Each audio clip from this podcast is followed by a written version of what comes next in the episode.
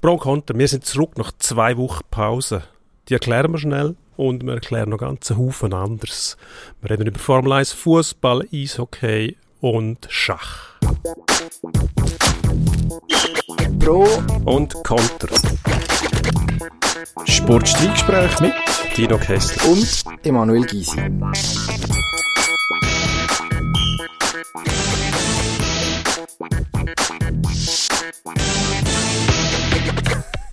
Ich glaube, jetzt hast du die Leute rausgeschmissen vorher. Also zuerst habe ich sagen, neue Woche, neues Glück. Und Oh. äh, nachher ist mir das aber im Haus bleiben stecken, weil du, Dino Kessler, von Schach hast angefangen zu schwätzen. Und ich, ich glaube, das müssen wir jetzt einfach so stehen als Cliffhanger.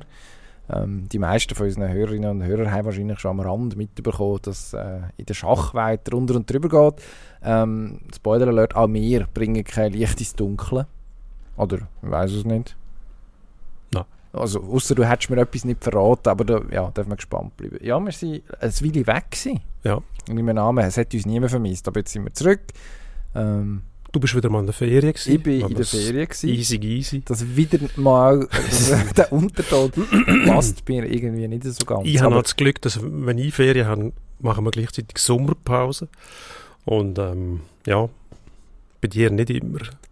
Ja, zu dem, also wenn du jetzt clever bist, dann verkaufst du so, Bin dass du nicht. deine Ferien mit, der, mit unserer Sommerpause synchronisierst, als ultimativer Teamplayer. Aber ja, ja, das wäre unglaubwürdig, Fehlt- wenn ich die Cleverness würde vorgaukeln. für eine gewisse Abzocktheit, Absolut. wo ja, dir eigentlich sonst einmal schon noch zuzuschreiben ist. Aber ja, du. Ja, und da muss man auch noch sagen, letzte Woche wären wir eigentlich bereit gewesen. Du hast grosse Bereitschaft für Signal bist sogar aus der Ferien gekommen und dann sind wir aber, leider haben wir nicht in unser Studio können, weil das besetzt war. unser Studio war tatsächlich äh, beleidigt gewesen. Zu unserer Grossbank. Überraschung.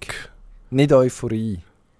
Nicht Euphorie. Also ja, nein, überrascht sind wir gewesen, nicht euphorisch. Also wir sind da reingekommen und haben dann... Enttäuscht sind wir gewesen, ja, Ja, dass wir also unser Studio vorgefunden haben, besetzt durch äh, Vertreter vom äh, Turbokapitalismus. Schweizer Grossbank. Unvorstellbar. Hat äh, irgendwie einen, äh, einen Nachhaltigkeitstalk aufgezeichnet. Völlig absurd. Ähm, das jetzt Ausgerechnet. Du. Ich glaube, ich glaube an das Gute in den Schweizer Banken. Gut, Das dann glaube ich Ah, an, ich- an das ich- Schach. immer noch, immer noch kommt bei der Reife in der Schweiz. Nach, all- nach Ja. all dem.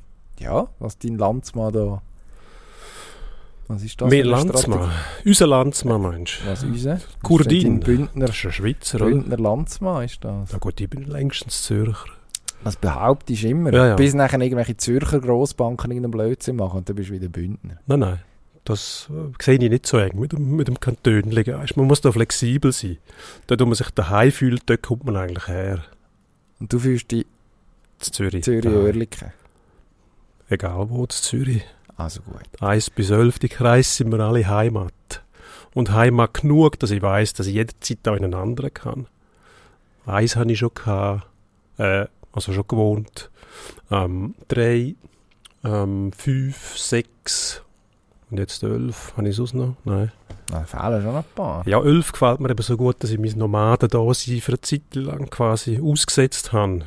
Mhm. Und ähm, ja, Aber irgendwann habe ich dann auch so Alter, wo man vielleicht nicht mehr zügeln will. Muss ich auch sagen. ja, Zügeln ist doof. Ja, Also Zügeln macht keinen Spass. Es ist einfach anstrengend, aufwendig und ja, weiß nicht. Da muss man immer aufräumen vorher. Und Mhm. nachher ist alles Puff und da steht monatelang steht noch Zeug rum. Ja, es muss ist man die Nachbarn zum Apero einladen, sehr ärgerlich. Zeit und Nerven. Je nachdem. Ja, also wirklich äh, ein immensen Aufwand. Ähm, also, okay. Aber du hast gesagt, Nomaden da sind ausgesetzt. Also da ist, ist da dann eigentlich mit einem... Müssen die and also können die anderen Quartiere noch nicht aufatmen? Nein. Wobei, vier will ich eh nicht, das ist mir zu hip. Mhm. Ähm, fünf habe ich schon gehabt, aber sechs, sieben weitergekommen. Nein, nein. So alt auch nicht. bist doch noch. Seefeld ist nicht mehr bewohnbar, seit da äh, diverse Hunde eingefallen sind und Preise irgendwo aufgetrieben haben ins Unermessliche. Finde ich auch nicht cool, muss ich ehrlich sagen, Seefeld einfach. Ja, Also man muss dazu sagen, der Podcast wird in einem Podcaststudio im Zürcher Seefeldquartier aufgenommen.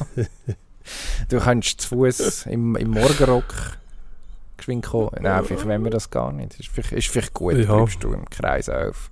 ihr und ich, wir wollen das beide nicht. Nein, Nie, also niemand niemand, will das. Niemand will es. Das Nein, ist- ich, ja. bin, Oerlikon ist interessant da zum Beobachten. Es wird gebaut wie verrückt, also um den Bahnhof Oerlikon herum schon. Schon. Der Bahnhof selber ist ja schon saniert und umgebaut worden, wirklich gut gemacht, gelungen, ähm, anständige Größe und jetzt rundum sprießen die Hochhäuser nur so aus dem Boden. Boomtown Also-. Auf dieser Seite vom Bahnhof im Osten und jetzt auch im Westen Franklin Tower, Jetzt musst du mir helfen, welches ist der Osten? der Andreasturm. Bahnhof Oerlikon Osten steht, wo die 12 Tram vorbeifährt. Dort, wo, also das Hauenstadion ist im, Das Hallenstadion ist wahrscheinlich im also wenn ich, Osten, ja, also Richtung Alts Oerlikon sozusagen. vom Bahnhof. Das ist steht so dort, richtig- wo aussieht wie Alten, das haben wir schon mal besprochen an dieser Stelle. Es sieht nichts in der Schweiz aus wie Olten und da kann Olten stolz sein drauf, weil sonst Ja, nichts bleibt. Selbstverständlich. Äh, vom Bahnhof Oerlikon ist das Hallenstadion im Osten, weil das Mhm. weiss ich, weil von dort aus schaut man Richtung Berge. Aha, Dort, wo ich geflüchtet bin. gut. Von dort. Dann dort, wo die Felswände und Zum Glück bin ich nicht mehr dort. Ich schaue lieber in ein Hochhaus her, auch von näher, als von weitem an eine Felswand. Mit diesen Worten bedanken wir uns für diese Woche fürs äh, ne, nein, Philosophie-Podcast. Nimmst du später noch auf mit, äh, Ja. mit dem Hausphilosoph. Wer ist echt das? Ah, mit dem derzeitigen Vertreter von Fiat Lux, gern weiß gekleidet und in der Nähe von einer Badwanne, wenn es irgendwie möglich ist. Wo wir schon Schauen wieder wir beim mal. Morgenrocken wären. Also jetzt Genau. reden wir über Sachen, die tatsächlich auch in den frühen Morgenstunden sich zugetragen haben. Es ist äh, Auto gefahren worden am Wochenende, Formel 1. Max Verstappen ist zum zweiten Mal nacheinander Weltmeister. Das Mal war es ein bisschen weniger knapp gewesen als beim letzten Mal, was auf der letzten Runde äh, bekanntlich zum, ja, an dieser Stelle auch schon viel diskutierten, dramatischen, hoch umstrittenen Finale gekommen ist. Mittlerweile ist man sich einig, dass es überhaupt nicht so gelaufen ist, wie es hätte sollen. Ähm, das einzige Opfer, das das Ganze eigentlich gefordert äh, hat, neben dem nächsten WM-Titel für Lewis Hamilton, ist der Kopf oder der Job vom Rennleiter, vom damaligen, von Michael Masi gewesen. Jetzt ist die ganze Sache ein bisschen weniger knapp gewesen. Das Resultat das gleiche. Max Verstappen Ja. verdient den Weltmeister. Ja, also Aber- aufgrund von der Überlegenheit von Red Bull schlussendlich schon, ja. Aber ich mag mich erinnern, Anfang der Saison hat man geschwärmt, wie spannend das es plötzlich ist. Ferrari Ja, ich wäre erinnere mich an meine Worte. mindestens auf Augenhöhe und dann hat scheinbar Red Bull doch wieder einen Weg gefunden, um das Auto so zu entwickeln, dass man wieder unschlagbar wird. Das ist dann, glaube ich, irgendwie nach dem 14. Rennen nach Spa ist eigentlich schon klar gewesen. Der Verstappen wird wieder Weltmeister. Ähm, ich glaube, ja, haben 22 Rennen. Jetzt ist- in Steigmeisel ist es nach dem 18. Rennen gewesen. Es ist immer noch 4 GPs. Das ist ein bisschen Ähm, früh für meinen Geschmack. Fast 25 Prozent von der, von der äh, Saisondistanz, wo noch, wo noch zu fahren sind und man weiß schon wieder, was passiert ist und man weiß es schon länger. Es ist ein Rückfall in die alte Zeit. Die Regeln funktionieren einfach nicht. Und äh, diese Budgetobergrenze funktioniert scheinbar auch nicht. Da haben wir jetzt ein Vergehen nachgewiesen gekriegt von Red Bull. Eben, jetzt habe ich gerade sagen, Red Bull hat eigentlich beschissen, oder? Also du Genau. hast jetzt gesagt, die haben das Auto, die sind uninholbar gewesen. Ähm, das hat auch Gründe. Also man hat an dem Auto offenbar sehr lang und sehr viel umgeschraubt. Ja, also ich glaube kaum, dass du ähm, in den ersten drei Rennen kannst gleich auf sein mit Ferrari oder leicht im Rückstand. Ähm, ich glaube, der äh, Charles Leclerc hat zwei von drei Rennen gewonnen dort. Ähm, und dann plötzlich so eine Überlegenheit herbringst, ohne dass du am Auto weiterentwickelst. Und das Weiterentwickeln, das kostet wahnsinnig viel Geld, oder? Also, erst einmal sind die Entwicklungen, die du gemacht hast, scheinbar Mülltonnen gewesen, also musst du neu machen. Aber gezahlt hast die alten auch schon. Ähm, und genau das hat man eigentlich eindämmen. Dass die Mhm. ganz reichen Rennstelle, Dass deine Fehler kannst Wo mit könnt- Geld eigentlich genau, wo einfach ausbügeln. unendlich Geld zur Verfügung haben zum Weiterentwickeln, Weiterentwickeln bis am Schluss ähm, äh, immer dominieren. Das ist immer so in der Formel 1, dass eigentlich ein oder zwei Rennstellen vorneweg sind. Wieso, dass man das irgendwann einmal lustig gefunden hat. Wahrscheinlich, wenn es deinen Fahrer trifft, dann findest du es lustig, obwohl es nicht spannend ist, was auch absurd ist im Sport eigentlich. Aber man hätte ja mit den Regeländerungen eigentlich dafür sorgen wollen, dass alle mit ungefähr gleich langen Spieß kämpfen. Und jetzt bringt man es wieder nicht her. Also eben auch die Budget kontrollieren, das ist in Europa einfach nicht möglich. Da schwant einem immer zum Beispiel Amerika, Nordamerika vor, wo das funktioniert in geschlossenen Ligen mit Gesamtarbeitsverträgen, wo ähm, empfindliche Strafen können ausgesprochen werden, wenn jemand beim Betrug verwünscht wird. Also da gibt es äh, Draftpicks, die wegfallen, über Jahre zum Beispiel, wo, wo dann die, die Franchises empfindlich treffen. Also da ist man, da ist man in einem Konzept drin, wo alles zusammengreifen muss, damit es funktioniert. Und das ist da bei der Formel 1 einfach nicht gegeben. Also das sind immer die, die Reichsten, die bestimmen, wo es durchgeht und denen ihr Interesse ist natürlich, dass sie ihre Vorteile in der Hemd, in der Hemd behalten. Also die wollen gar keine Wettbewerbsfähigkeit, die wollen einfach ihre Vorteile behalten. Aber jetzt ist doch der Aufschrei groß gewesen. Sind die Amerikaner gekommen, die Liberty Media, oder wie heisst es? Ja. Ähm, haben Bernie Ecclestone die Formel 1 abgekauft und zuerst einmal durchgeschüttelt. Also sind ja ein paar Traditionalisten ich glaube, das erste Mal sind sie verschrocken, als die Grid Girls verschwunden sind. Äh, völlig äh, endgültig, äh, also es war höchste Zeit, gewesen, dass das passiert ist. Ähm, so ein Anachronismus, wo man aufgeräumt hat damit, wo man dann irgendwie im amerikanischen äh, Puritanismus zugeschrieben hat. Äh, wer regelmäßig US-Sport schaut, man weiß, dass es nicht so ist. Also dort ist der Cheerleader äh, alive and well. Ähm, Ja. ist- Man staunt dann immer, also ich staune dann immer, immer wieder über das, aber ja, scheinbar scheint es eine Nachfrage zu geben nach dem Cheerleader an Ja. und für sich. Das ist ja auch Sport dort, oder? Also die haben ja eigene Cheerleader-Landesmeisterschaften, wo, wo die, die Akrobatikwettbewerb dann Den Teil würde ich auch nicht in Abrede stellen. auch ja. durchgeführt aber, und bewertet werden, oder? Also der optische Eindruck, der ist ja unzweifelhaft, aber ich glaube, die Amerikaner haben es einfach fertiggebracht, das so zu verkaufen, dass die Leute das so wollen, dass die Leute auch so wollen dort herstehen, ob dann das Frauen oder Männer sind. Es gibt ja auch Männer, die Cheerleader-Wettbewerb mitmachen und äh, die, Akrobatikübungen und die Türme muss aufbauen miteinander. Ähm, das hat, hat irgendwie jegliche Anrüchigkeit verloren bei den Amerikanern. Wir Europäer sind einfach noch nicht so weit oder sehe Wir- wir anders. denken nicht gleich. Also, Also, also dass, dass es dass Cheerleader einen, Akro einen akrobatischen Anspruch haben, dem würde ich definitiv nicht widersprechen. Das ist sicher so.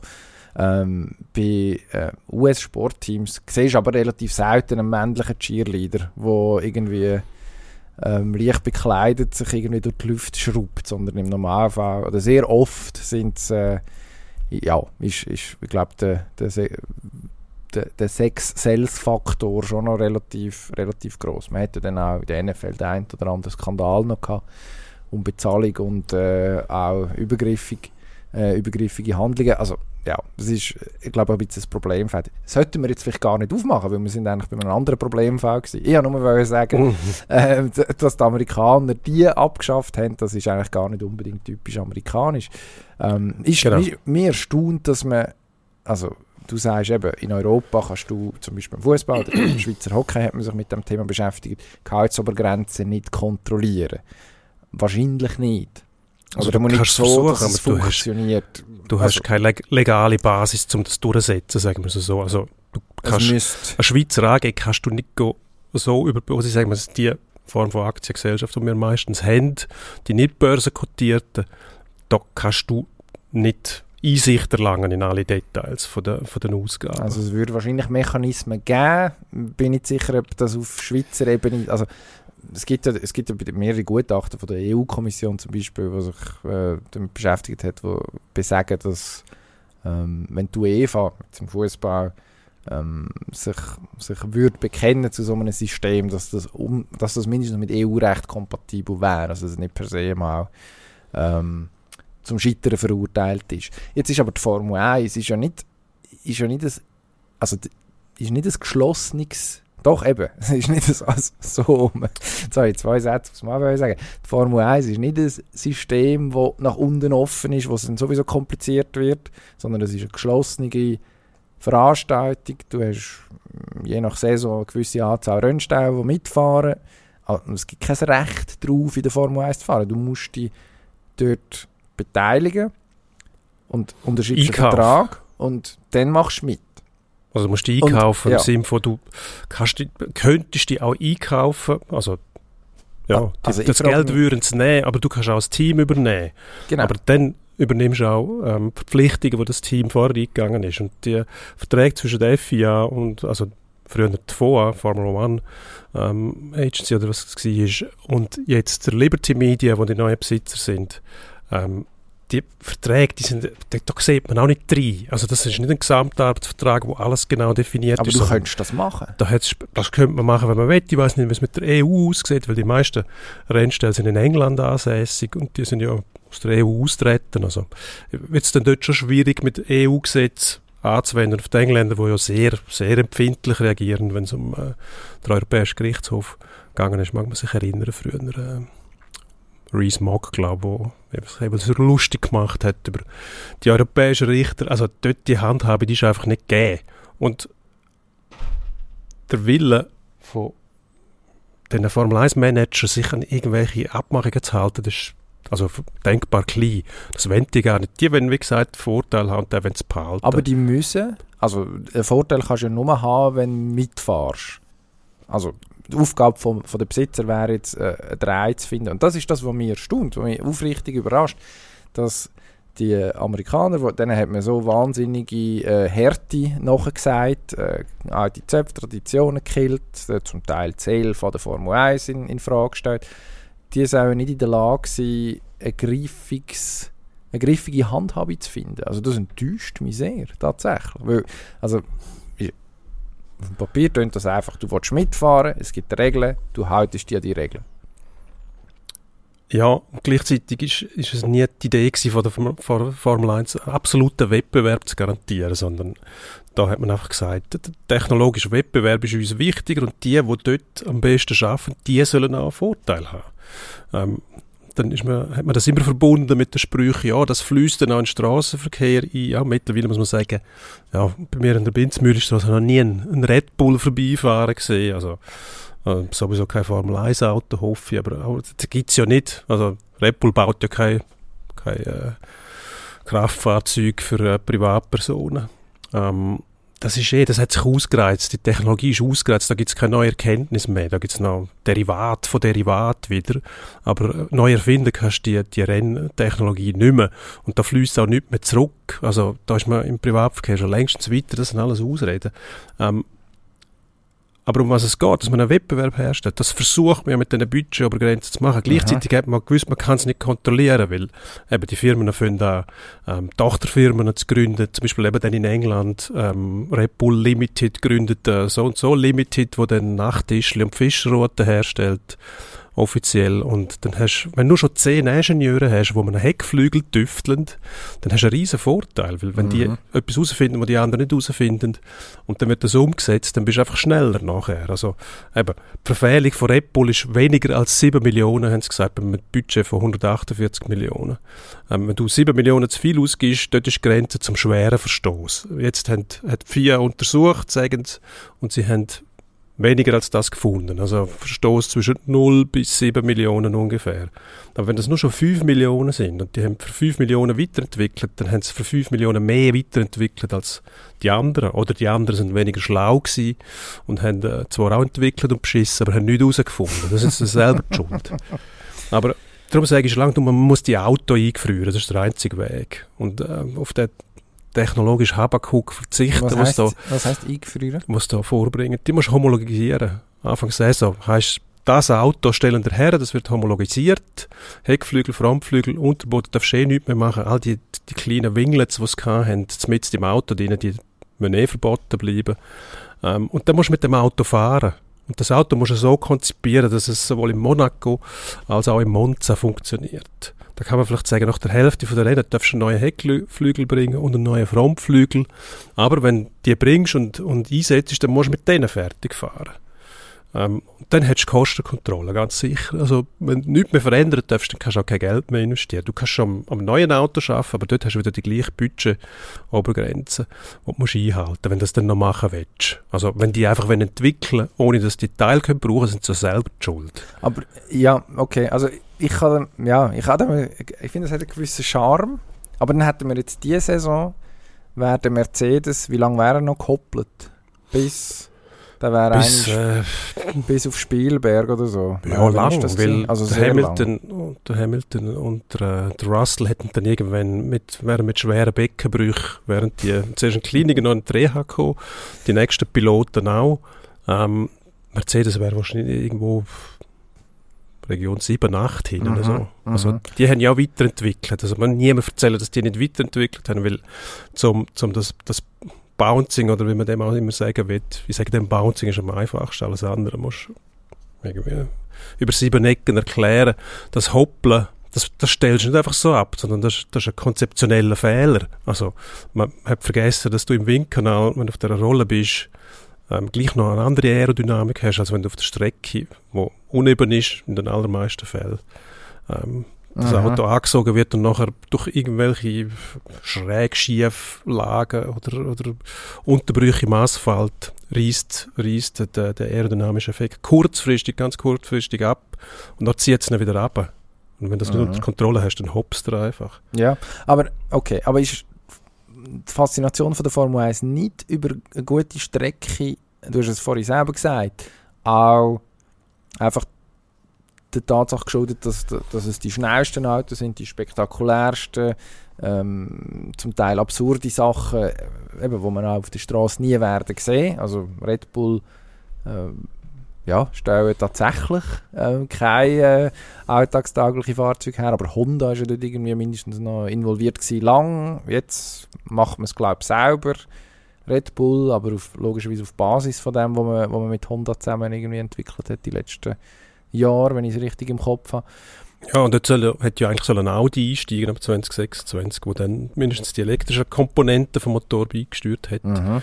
Aber sobald die gesagt haben, sie wollen mitreden bei der Entwicklung, hat es geheißen, brauchen wir nicht. Mhm. Ah, das zeigt einmal, welche Macht das Red Bull zum Beispiel hat. Aber Der ist, Sport, dass man Audi einfach kann quasi Tür weisen. nimmt man aber der Formel 1 nicht etwas weg, wenn man sagt, okay, wir wollen eben nicht mehr, dass äh, die Möglichkeit, dass Mercedes oder was weiß ich, von mir aus auch unsere Freunde von Alba, Alpha Sauber aus dem, aus dem Zürich Oberland können kommen und sagen, im Rennen Nummer 8, jetzt haben wir da den Wunderheckflügel oder eben den, die sensationelle Aufhängungsanpassung, die auch einen anderen dermaßen ähm, viel Zeit abnimmt auf eine Runde, dass wir jetzt unschlagbar sind. Das ist ja irgendwo auch die Formel 1.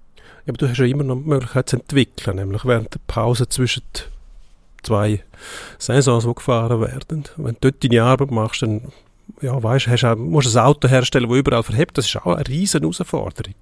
Da musst du noch einen Kompromiss finden nachher und kannst nicht beliebig einfach Teile austauschen, dass es dort wieder stimmt. Also die ganzen Kosten entstehen ja dadurch, dass du praktisch für jede Strecke ein neues Auto kannst zusammenbasteln. Das haben sie jetzt ein bisschen eingeschränkt, aber wenn du schaust, wie zum Beispiel in Monaco gefahren wird, mit extremen Heckflügeln, die, die, die Flügel kannst du, glaube einmal brauchen, das ist in Monaco, und nachher nicht mehr. Das sind Millionen, die für das ausgegeben werden.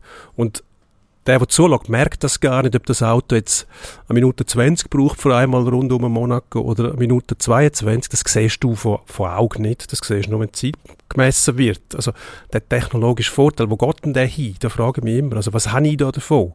Ich will Rennsport sehen und ich will Wettbewerb sehen. Und ich will die Möglichkeit sehen, dass ich eigentlich fast jeder einmal gewinnen kann. Interessant ist ja, wenn Mercedes sieben Jahre lang vorne ist, vorher ist Ferrari dominant gewesen, zwischendurch mal Red Bull, dann gibt es immer Regeländerungen und nachher soll alles anders werden. Und es bleibt dann gleich gleich. Es dominiert dann immer wieder einer. Also Mercedes, ähm, ich glaube, das Braun-Team aufgekauft hat, ist auch vor irgendwann mal Weltmeister gewesen durch ein, durch ein, ein, ein Regelschlupfloch, das sie ausdüftelt haben und nachher dominiert, solange das nicht mehr eingeholt werden können. Nachher Mercedes am Anfang Mühe und nachher dominiert, also bis zur absoluten, es ist ein Neuling gewesen, also außer man hat äh, den Hamilton sehr gern. Ähm, das ist auch okay, aber es muss ja gleich ein Wettbewerb sein. Mhm. Die, immer die gleichen gewinnen. Man sagt ja immer, das ist, das ist entsetzlich langweilig.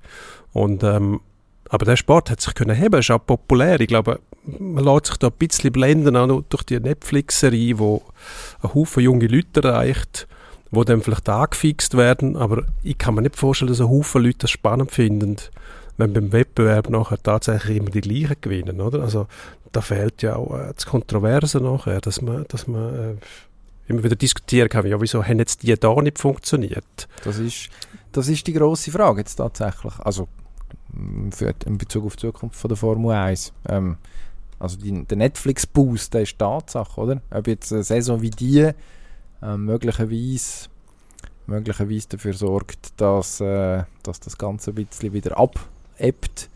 Abgesehen davon bin ich sehr enttäuscht von der letzten Staffel. Drive to Survive, wie diese Serie heisst. äh, weil man einfach de, das Drama am Schluss überhaupt nicht, überhaupt nicht äh, angemessen aufgearbeitet hat. Man ist dort, weiss nicht, Dem hätte man können zwei bis drei Folgen sch schenken oder? Das, ich weiß nicht, ob dort Formel 1 äh, noch dermaßen darauf eingewirkt hat, weil man natürlich selber auch nicht äh, unbedingt so richtig gut aussieht dabei als, als Organisation.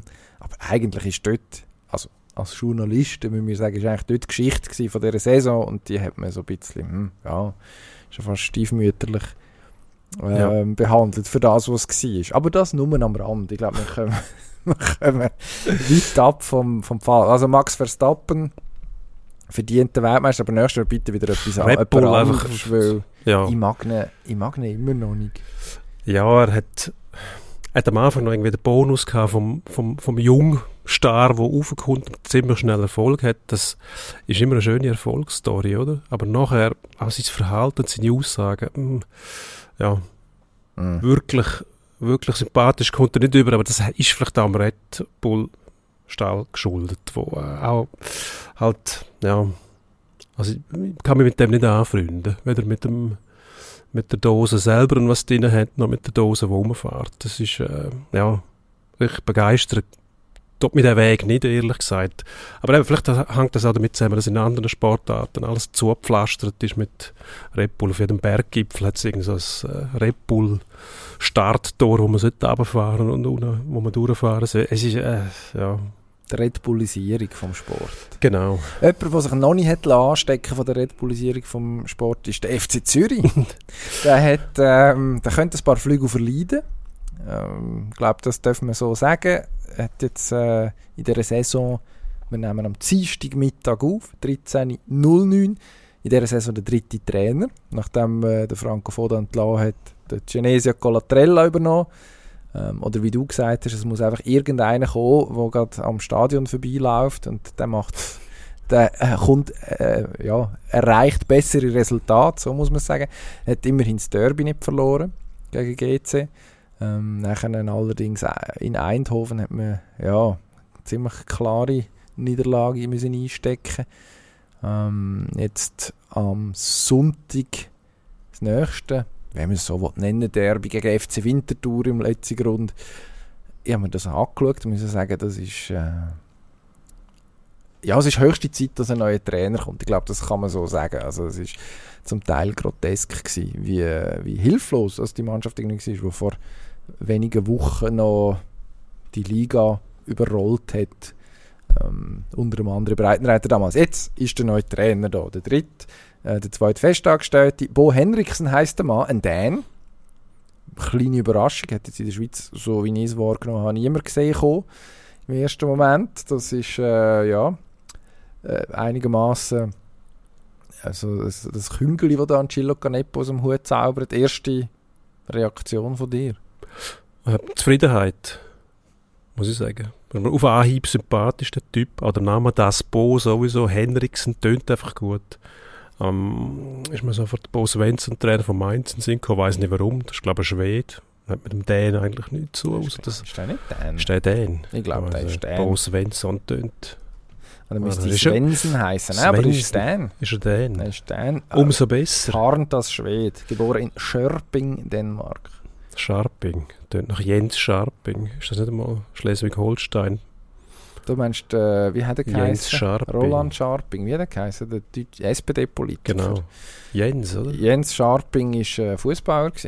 Schon. Ja, ja. Rudolf Scharping. Rudolf Roland Scharping. Roland Scharping. Rudolf Jens, Albert Scharping. Gut, lassen wir, aber Politik schnell Glückloser Kanzlerkandidat Nein, ich bin ja. zufrieden. Ja, zufrieden, geht ja nicht darum. Ich bin zufrieden, sind aber auf Anhieb sympathisch, muss ich sagen. Und äh, gute Ausstrahlung. Ähm, auch Aussagen, ja, sind für die gute Laune zuständig und ähm, ja, es ist schlimmer kann es ja nicht werden. Ich glaube, da brauchst du einfach einen, der ein bisschen ähm, gute Laune ins Spiel bringt, weil ähm, der Herr Ganepa natürlich viel zu lange am Boden festgehalten hat und das ist der, der Tatsache einfach geschuldet, dass er sich nicht auskennt im Sport. Also wenn er wüsste, was man in einer Mannschaft anrichtet, wenn man sie zu lange einfach vor sich hinsiechen lässt, dass es nämlich Zersetzungs-, Zerfallserscheinungen gibt, dass niemand mehr Lust hat auf den anderen, obwohl er ein Jahr vorher noch mit dem wunderbar rausgekommen ist und man Erfolg gefeiert hat, das geht viel, also abgerissen ist ja immer viel schneller als aufgebaut. Aber wenn man eine Mannschaft immer so Klima einfach sich selber überlässt, dann richtet man Schäden an, die bringst du eventuell gar nicht mehr weg. Und die Trainer jetzt müssen das zuerst mal ausbaden wieder. Ähm, vielleicht hast du Glück und äh, es kommt mal ein Explan und dann löst sich der Knopf wieder und die, die Automatismen spielen wieder und die Laune kommt wieder, aber ähm, ja, aber wie viel Terrain hast du jetzt schon verloren? Also der Club ist, der, der liegt am Boden und das ist ganz klar die Schuld von Canepa. Also, erst noch, ich finde es spannend, was du sagst. Also, die Schuld vom Canepa oder von der Canepas, es sind ja zwei. Ähm, und es gibt noch einen Sportchef dort äh, mit dem Marinko Jurendic, der wahrscheinlich auch in irgendeiner Form Ja, mitredet. Äh, Also, man hat, also eingelegt es ja, der Canepas, ich glaube, die kommen grundsätzlich von einem guten Ort. Also man versucht einem Trainer, wo man erst gerade gehalten hat, wo man überzeugt war davon, die nötige Zeit zu geben, um den Job zu machen. Oder? Also, es ist ja, es wird jetzt, ist ja jetzt in der, in der letzten Phase vom Voda immer wieder aufgekocht worden, ähm, dass man zu lange am Sami Hüppi festgehalten hat, damals in dieser Abstiegssaison, oder? dass man eine Loyalität an den Tag gelegt hat, die ähm, offensichtlich im, im, im Verein geschadet hat am Ende. Also der Abstieg ist sicher nicht, ist sicher nicht das gewesen, wo irgendjemand hat wollen, was man auch nicht erwarten hat müssen an und für sich, mit dem, was die Mannschaft damals hat können. So wie jetzt die Mannschaft nicht so schlecht ist, dass man müsste auf dem letzten Tabellenplatz liegen, immer noch ohne Sieg. Nach, was haben wir jetzt gespielt? Doch die eine oder andere Runde in der Super League, genau 10 sind es. Vier Punkte, viermal unentschieden. Es ist schon nicht sensationell gut, oder? Das ist klar. Gleichzeitig, Ja, eigentlich ist es eigentlich spricht es ja für eine gewisse für einen gewissen Anstand und für einen gewissen Stil. Jetzt Oh ist, die. Frage, ob man, ist die Frage, ob man im, ob man im, im Fußball am richtigen Ort ist, wenn man, wenn man versucht, das Richtige zu machen. Immer. Habe ich jetzt wirklich «Oh Gott» gesagt? Ja, Jetzt regen mich immer die Leute so auf, gehört, so ja. «Oh mein Gott», rufen Ja. die Amerikaner. Ja, also, so weit Fürchterlich, ich mich für das entschuldigen. Das ist in Ordnung. Aber, nein, ich verstehe die Idee, ich verstehe die Idee schon, dass man nicht sofort dem Reflex nachgibt, wenn es sportlich nicht stimmt. Nur man hat dort noch andere Indikatoren gehabt, nämlich dass aus der Mannschaft rausgekommen ist, hey, der kommuniziert nicht. Also mit dieser Mannschaft müssen wir bei Adam und Eva anfangen, sondern die ist eigentlich gut gewesen. Die hat ein, zwei Spiele verloren, die wichtig sind, aber das war immer noch eine Mannschaft gewesen, die hätte eigentlich müssen oder können mindestens im Mittelfeld von der Super League locker mitspielen, egal wer da kommt.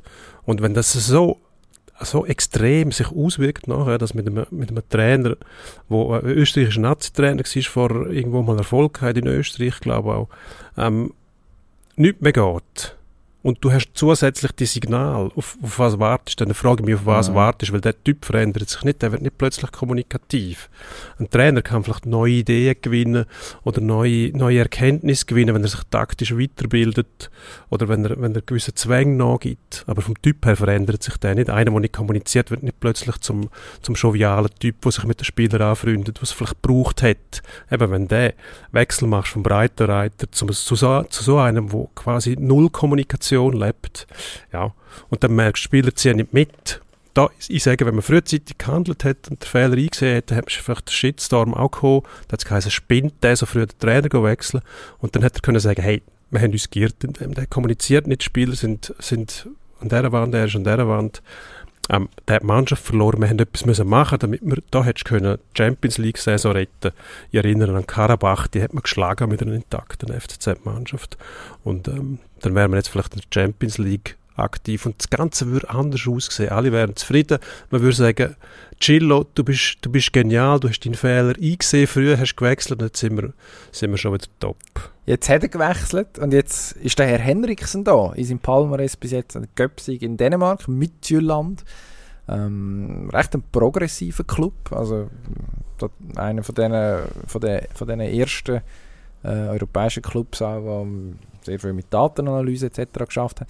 Ähm, also er hat ein gewisses Palmares, hat auch interessanterweise müssen, hat, ist dort entlassen worden ähm, nach einem Sieg. Das finde ich noch spannend. Er hat ta tatsächlich, also von dem her, der, der Mann schockiert wahrscheinlich nichts mehr mittlerweile. Ähm, der hat sich in der Champions League Qualifikation mit Midtjylland gegen Larnaca durchgesetzt. hat tatsächlich die Runde überstanden und hat nachher trotzdem müssen gehen, weil äh, der Vereins, die Vereinsführung keine, keine Weiterentwicklung mehr gesehen hat, offensichtlich. Also, vielleicht ist er darum so positiv, weil er weiss, okay, es, es kann dich jederzeit den Blitz treffen, kannst sogar gewinnen, es nützt nichts. Es ist ja so, kurz mit dem Matthias Dubach, unserem FCZ-Reporter, Rücksprache gehalten. Äh, vorher, er war gestern an der Vorstellung und hat äh, gemeint, es sei, ja, also, in der Grundausstrahlung ist es, muss es ein Typ sein, der einfach mal so ein Sonnenschein oder ein guter Launebär, habe ich heute bei uns in der Zeitung gelesen, das trifft es wahrscheinlich auch nicht schlecht. Also das ist, ist einer, der eine Grundausstrahlung hat, die wahrscheinlich der FCZ im Moment braucht. Also wenn man jetzt kann sagen, der Canepa hat, wie du findest, zu lang gewartet, dann hat er jetzt vielleicht wenigstens das richtige Gegenmittel gefunden, gegen, gegen so die bleierne Schwere, würde man sagen, äh, poetisch äh, was, sich, was sich irgendwie über den FCZ und auch so mit dem FCZ zu tun ja, hat, gut, das war aber nicht so schwierig gewesen, um den Gegenpol zu finden. Ja gut, das ist, äh, das ist jetzt schon sehr auffällig, wie, wie er das auch betont, wie, ja. wie positiv auch es ist. Ich frage mich dann, wie lange so etwas funktioniert, oder irgendwann musst du dann schon auch noch Inhalt liefern. Ah ja gut, also kannst nicht nur wissen alle, dass sein. irgendwann sowieso wieder ein neuer kommt. Ja, gut, das, das weiß man. 2024 ja, ja, unterschrieben. Gut, das heisst nichts. Ich glaube, der Franco Foda hat auch irgendwie noch bis, hat auch einen Vertrag unterschrieben bis dann. Also ja. ich kann mir jetzt schon vorstellen, dass man bis Canepas nicht unbedingt findet. Man braucht noch einen dritten, der auch ja, dann hat man, halt, hat man sich das halt besser müssen überlegen Wäre eine Möglichkeit gewesen. Ich habe das Gefühl, Ganepa ist eh, er ist gelüttert gewesen, wo sie abgestiegen sind, hat er gemerkt, oh, ist eventuell gleich nicht so gut, wenn ich da am vordersten Front immer die sportlichen Entscheidungen mittrage, weil, weil es eigentlich einen Haufen andere gibt, die das besser wissen und sich darauf beschränkt, ähm, glaube, finanziell über Wasser zu halten, finde ich, das, das langt ja schon. Das ist, äh, das ist eine schöne Leistung und er ist auch ein sympathischer Typ, aber ähm, sobald er sich in den Sport einmischt, dann geht es schief. Das hat er einmal gemerkt, dann ist er abgestiegen, dann hat er gesagt, gut, mache ich nicht mehr, jetzt überlasse ich das einem Profi. Und ich habe das Gefühl, in den letzten Jahren hat er wieder angefangen. Vielleicht hat er mal den Meistertitel wieder, äh, ja. Ja gut, hat er gar noch Ist ihm wieder alles über den Kopf gewachsen, was nicht so schwierig ist bei ihm, weil es, ja, ähm, Finger weglassen. Also, geht ja nicht nur mir. Wir haben ein anderes Beispiel in der Super League von einem Präsidenten, der mehr Schaden anrichtet, als er sollte. Ähm, Auf, einer, auf einer anderen Ebene. Ähm, dann lassen wir das. Aber die Präsidenten, die sich einmischen ins Tagesgeschäft. ah, du meinst den Mehrheitsaktionär in der Innerschweiz? Ja, wie man dem auch immer sagen will. Oder der Constantin. Oder der Constantin ist im Moment ruhig. Du hörst fast nichts von ihm. Er ist eigentlich verdächtig. er plant irgendetwas. Wahrscheinlich ja. hat er einfach irgendeine Baustelle, wo er sehr gefordert ist. Ja, vielleicht hat er es vergessen. Vielleicht, vielleicht ist er... es Sio noch gibt. Aber im Moment läuft es okay dort. Und je weniger dass der Balotelli spielt... Wahrscheinlich ein Solargroßprojekt oder nicht so. null muss vorantreiben, ja, Herr Constant. Dann läuft es gut. Ja, nein, also ich bin sehr gespannt, was der Bo Henriksen mit sich, mit sich bringt und die Darstellung von ihm, was die, was die bringt. Also die, die, äh, er soll lautstark sein an der Seitenlinie, da bin ich sehr gespannt. Also am, was haben wir jetzt, Eindhoven am Donnerstag auswärts für FCZ. Und nachher spielt man, was hat man nachher auf dem Programm? Wir haben es vorhin rausgeschrieben dass ich kein Blödsinn sage. Genau, dann muss man gegen IB, nachher in Basel spielen, GC daheim. Das ist eigentlich ein happiges Programm. Du brauchst einen, ja, der sehr positiv ist. Ja, das sind dankbare. Wieso? Wenn jetzt da, also man hat noch kein Match gewonnen ja, in der gut, Meisterschaft also, Welche sind denn einfach, wenn du Letzter bist? Jetzt hat man gerade gegen Winterthur gespielt und genau. mal die geschlagen. Genau, also, die hat man müssen schlagen. Die hast müssen schlagen. Die nächsten müssen es nicht unbedingt schlagen. Auch GC schon, die, die, die muss man immer schlagen. Gut, aber FCZ. die haben jetzt den Justin Hammel im Goal. Der Mann, der Jim Carrey Dumm- und Dümmer-Frisur wieder populär macht. Ja, grosse Freude gehabt. Ähm, ist, äh, nein, ich habe nichts zu tun mit dieser Aussage. Mit der habe ich nichts zu tun. Also das, das will ich einfach explizit fest, festhalten. Wieso hast du den Film nicht gesehen? Doch. Also, äh, erstens, hervorragender Film. Ja. Ähm, und äh, also ich glaube, es, es, liegt auf der Hand. Also die Frisur ja. ändert sich, ändert sich. Ja. Aber das ist, jetzt sind wir wieder vom Thema abgekommen. Ja. Der FCZ. IB, Basel, GC. Alles natürlich selbstverständlich Mannschaften, die vor dem FCZ liegen. Eben. Weil hinten dran- Schwierig im Moment einen zu finden, der hinten lauert. Ja, Genau. so. Also hast du auch keinen Druck, schlagen musst von denen niemand, du darfst. Also ja, da gibt es ja noch Unterschiede. Also wenn du gegen Winterthur spielst, auch wenn du drei Punkte hinten dran wärst, müsstest du eigentlich gewinnen gegen Winterthur als Meister. Mittlerweile hat sich das Ganze ein bisschen relativiert. Jetzt musst du nicht mehr, hast einen neuen Trainer, dann wird die Stimmung kommen, ein bisschen unbeschwert auftreten, hast du mal einen an der Seitenlinie, der ein bisschen lebt. Also ich nehme an, dem Herr Henriksen wird man, wird man angesehen, ob man 4-0 führt oder 4-0 hinten drin ist und nicht einfach ähm, eine Triefmine, wo über keine Emotionen siehst und nichts. Aber Das, das kann der schon ablöschen. Also das, äh, nebst dem, äh, dem Totalverweigerung vom Konzept von der Kommunikation. Okay, also, heisst, du bist optimistisch.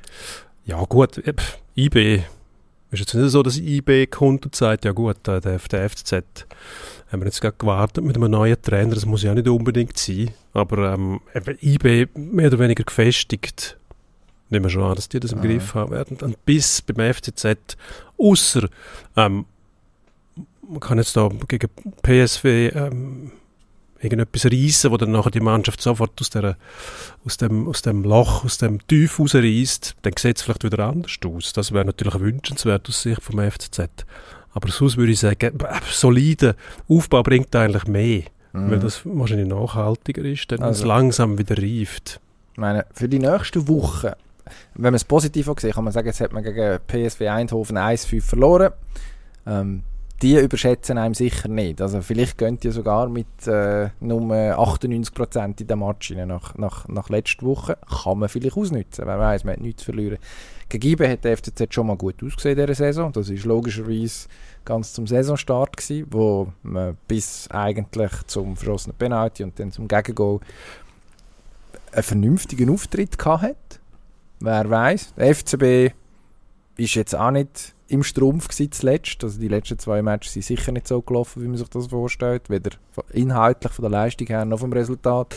Und dann geht es eben. Also da kann eigentlich nur der mächtige Justin Hummel ähm, dann einem neu quere kommen, zusammengefasst formuliert. Also wenn man, wenn man, wenn man es positiv sehen kann man sich auch das schöner reden. Man darf gespannt sein. Etwas anderes bleibt uns auch nicht übrig, weil, wie gesagt, es ist Dienstag Nachmittag, wir wissen eigentlich nichts. Ja, Ähm, es ist Dienstag Nachmittag, wir es wissen nur, überhaupt dass- kein Anlass zum positiv denken. Wieso? Weil es noch nicht Freitag ist, ganz einfach. Was ist am Freitag? Dann ist Freitag. Obwohl ich auch Samstag und Sonntag arbeite, Eben. ist das Empfinden Ist vom dir- Freitag ganz anderes als vom Dienstag. Ist dir bewusst, dass du in einer Sportredaktion schaffst, wo eigentlich das Wochenende Sehr wohl. Äh, durchaus, also etwa die Ja, aber du weißt schon, wie es ist bei uns. Montag, Dienstag, Mittwoch sind Tage, wo wir mit Sitzungen und äh, gut, das Highlight ist der Podcast am Dienstag, das musst du jetzt sagen. wo wir wieder mal machen dürfen. Nein, sehr erfreulich. Aber es ist am Wochenende, ja, sind zum Teil die Chefs nicht um, dann gibt es weniger Sitzungen, was auch nicht so schlecht ist. Aha, was, was passiert eigentlich, wenn die Chefs nicht rum sind? da gibt es keine Sitzungen. Aha. Das ist ganz einfach. Wenn die Katze nicht rum ist, dann Ja. was ist dann tanzt die Maus auf dem Tisch? Äh, ja, Szenen, wo man sich gar nicht unbedingt Ah, muss man sehen, muss äh, vorstellen. bildlich vorstellen. Nein. Nein, Also, ähm, am Dienstag, was habe ich gesagt? Dienstag kein Grund für am übertriebenen Samstag kommt Sams. Optimismus. Ach, also ich, find, ich halte es mit dem Bo Henriksen. Ich bin total positiv und äh, bin auch guter Dinge, dass im Schweizer Eishockey alles wieder gut kommt. Äh, lass uns kurz über die zweithöchste Schweizer Hockeyliga reden, über die Swiss League. Die äh, ist im Moment ja, in der Krise, kann man das so sagen. Schwer. Erklär sie drei Sätze. Was ist das Problem? Ähm, das erste Problem ist, dass man gratis Aufstieg gehabt hat. Zuerst vorher schon, zuerst von Klo nachher von Kloten. Von der Swiss League in die National League. Swiss League und die National League während der Pandemie. Ähm, das zweite Problem ist, hängt aber mit dem ersten zusammen, dass sich die National League quasi selbstständig gemacht hat ähm, und nicht mehr mit der Swiss League zusammen schafft, wie sie es vorher gemacht hat. Also man versteht sich nicht mehr als Zwei-Kammer-System. Ähm, das dritte Problem ist, dass die Swiss League selber nicht funktionieren kann. Das hat man jetzt gemerkt, die Selbstvermarktung, das Konzept ist krachend gescheitert, weil es einfach nicht Bedarf gibt nach zwei Profiligen ähm, im Schweizer Eishockey, in der Schweizer Eishockey-Landschaft. Da fehlt ähm, die potenten äh, Sponsoren fehlen. Es fehlt aber auch am Fernsehvertrag zum Beispiel. Was ich natürlich nicht verstehe, dass jemand sagt, ja, ich zahle nicht x Millionen, um den EHC heute zu übertragen. Also das geht Ja, mir das- persönlich nicht in den Kopf. Aber das, ja, man muss nicht immer alles verstehen in diesem Land. Also, Man hat eine Swiss totale Mehrheit. das ist möglicherweise so, ja. Jetzt ist die Swiss League im Moment ein bisschen in Schieflage. Das wird sich nur mal lösen. Wie? Also man könnte sie abschaffen. Ich glaube, das wird, wird wahrscheinlich nicht passieren. Also gut, vielleicht tut man sie umbenennen. Man hat es Das versucht. wäre eine Variante. Ähm, ja, nein, eigentlich hat man sie jetzt also von oben so wie versucht auszudünnen, einfach, indem man auf die Ja. 14 Teams aufgestockt hat. Ähm, jetzt gibt es, du hast vorhin den Marc Lüthi am Telefon gehabt. Vorher nicht, aber Unlängst. kürzlich. Kürzlich mit Marc Lüthi geredet. Und, äh, seine Aussage ist eigentlich erstaunlich. Er sagt klipp und klar, die National League muss zurück auf zwölf Mannschaften. Das heißt, sie muss zwei Mannschaften wieder loswerden. Obwohl er auch sagt, die National League funktioniert eigentlich sehr gut mit 14 Mannschaften und sechs Ausländern. Ähm, es ist attraktiv, es ist guter Wettkampf, die Intensität ist hoch, man hat gutes Spiel. Ähm, es gibt eigentlich keinen Grund, um da etwas umzuschrauben, aber man muss die Swiss League wieder, wieder ähm, die muss man wieder ähm, in, mindestens in den Zustand versetzen, wo sie vorher war. Das als ist, Zubringerliga, als Ausbildungsliga, aber gleichzeitig auch noch, das ist ja der, wieder der typische Schweizer Weg, ähm, es ist nicht genau definiert, was die Liga soll. Sie soll auch noch Hort sein für ambitionierte Clubs, die wollen aufsteigen oder? Und ich glaube, das hat man vorher recht gut hergebracht, bis eben die National League gesagt hat, wir machen uns jetzt selbstständig, wir pfeifen auf alle und wir nehmen einfach alles Geld, das wir verdienen Mhm. mit dem. Das ist äh, ein bisschen, ja, es ist sehr arrogant gewesen.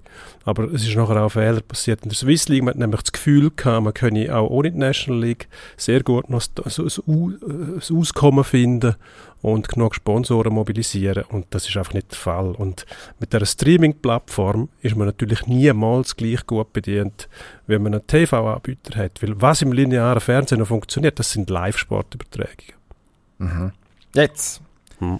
ist das der gleiche Marc Lüthi, der unlängst, das Wort unlängst scheint in diesem Zusammenhang irgendwie in meinem Hirn sehr weit vorne zu sein, äh, der gleiche Marc Lüthi, der vor nicht allzu langer Zeit auch dafür war, dass man die Liga aufstockt, oder? Also ohne Marc Lüthi passiert ja, ist also langjähriger SCB-CEO mittlerweile ähm, es, eine Reihe aufgewechselt und äh, nicht, operativ nicht mehr tätig. Das stimmt, oder? Kann man so Ja. sagen. Ähm, ohne ihn ist eigentlich nichts zu machen gewesen im Schweizer Hockey in den letzten zwei Jahrzehnten. Das Ja. ist, ist, ist glaube ich, eine berechtigte Aussage. Mhm. Also, Ja, ja, es gibt immer wieder ihre Wende, oder was ist passiert? Nein, ich glaube, der Marc Lüth ist einfach einer, wo, wo zwar sehr, ab und zu sehr impulsiv und aus der Hüfte raus redet und entscheidet, aber gleichzeitig ist er aber auch einer, der sehr schnell erkennt, dass er einen Fehler gemacht hat und dazu kann stehen. Und Das können Haufen andere nicht. Das finde ich auch bewundernswert an ihm. Ähm, also, muss schon sagen, er hat nicht so viele Fehler gemacht wie, wie gute, richtige Sachen. Aber in dem Job machst du halt auch Fehler. Und ich glaube, die Abspaltung von der Swiss League, das ist der grösste Fehler, den er mitzutragen hat. Mindestens allein entscheiden kann er so etwas ja nicht. Aber ähm, dort ist es halt dann darum gegangen, möglichst viel Geld ähm, für, für seinen Club zu sichern. Hm, irgendwo durch verständlich, aber man erwartet ja von den, von den Entscheidungsträgern, dass sie eben auch für das Gesamtprodukt ein bisschen denken. Und das ist nötig. Und das wird jetzt auch gemacht. Die Frage ist nur, ob man es rechtzeitig wieder herbringt, weil die Swiss League, die kann nicht über, über vier, fünf Jahre so darben. Ja, Dann aber jetzt- Eben, ist also, sie zerstört. also nach allem, was man jetzt gelernt hat in den letzten Jahren über Schweizer Hockey, ist, muss man eigentlich davon ausgehen, dass sich nichts ändert. Weil es steigt niemand freiwillig ab. Also man hat schon mit zwölf Mannschaften die unsägliche Liga-Qualifikation gehabt, was fast unmöglich war, wenn nicht jemand aus der National League eine unfassbar schlechte Saison hergelegt hat, mit Fehlleistungen auf allen Stufen, dass es nachher in einer Best-of-Seven-Serie gegen Meister von der zweithöchsten Liga nicht gelangt hat, sich irgendwie noch durchzusetzen, weil man auch selbst in dieser Serie noch Gewicht immer zugunsten vom, vom Oberklassigen verschoben hat. Also man hat wirklich versucht, aktiv ähm, einen, äh, einen Absteiger zu verhindern, um jeden Preis. Ähm, wieso soll das das mal anders sein? Also da fehlt mir schon der Glaube. Ja, mir im Prinzip auch. Nur habe ich das Gefühl, die haben jetzt tatsächlich gemerkt, um was es geht. Also sie können, die National League kann langfristig ohne die Swiss League nicht existieren. Ohne, es gibt keine Profiliga, mindestens in Europa, wo ohne denkst an die Bundesliga, zweite Bundesliga, eigentlich ein fantastisches Produkt mit Spannung und immer wieder guten Clubs, wo, wo ähm, auf und oder runter wechseln und überall funktioniert das. Du hast im Hockey zum Beispiel ähm, Schweden als Svenskan, glaube ich, heisst die, wo äh, die zweithöchste Liga. Die zweithöchste Liga, wo immer wieder als Durchlauferhitzer funktioniert. Man hat sogar in der Schweiz die Beispiele gehabt, von, von Lakers zum Beispiel, wo ähm, in Nazi B oder Swiss League dort schon sind, wo gesundet sind, wo sich wirklich diesen Fehler entledigt haben und dann besser zurückgekommen sind. Und so muss es eigentlich sein. Aber wie du sagst, das muss eine Durchlass haben und das muss so sein, dass wenn du die Liga gewinnst, dann kommst du in die nächste. Es kann nicht sein, dass man in einem so Konstrukt, wie wir es haben, noch muss gegen die Oberklassik spielen, weil sich die Liga mittlerweile so weit voneinander entfernt haben.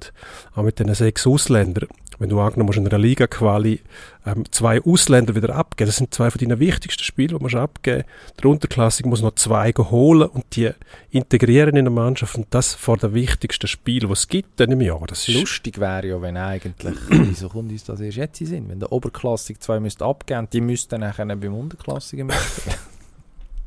das, das, ich finde, das hat das schon wieder einen gewissen ja, Charme. Das ist, äh, das ist Comedy.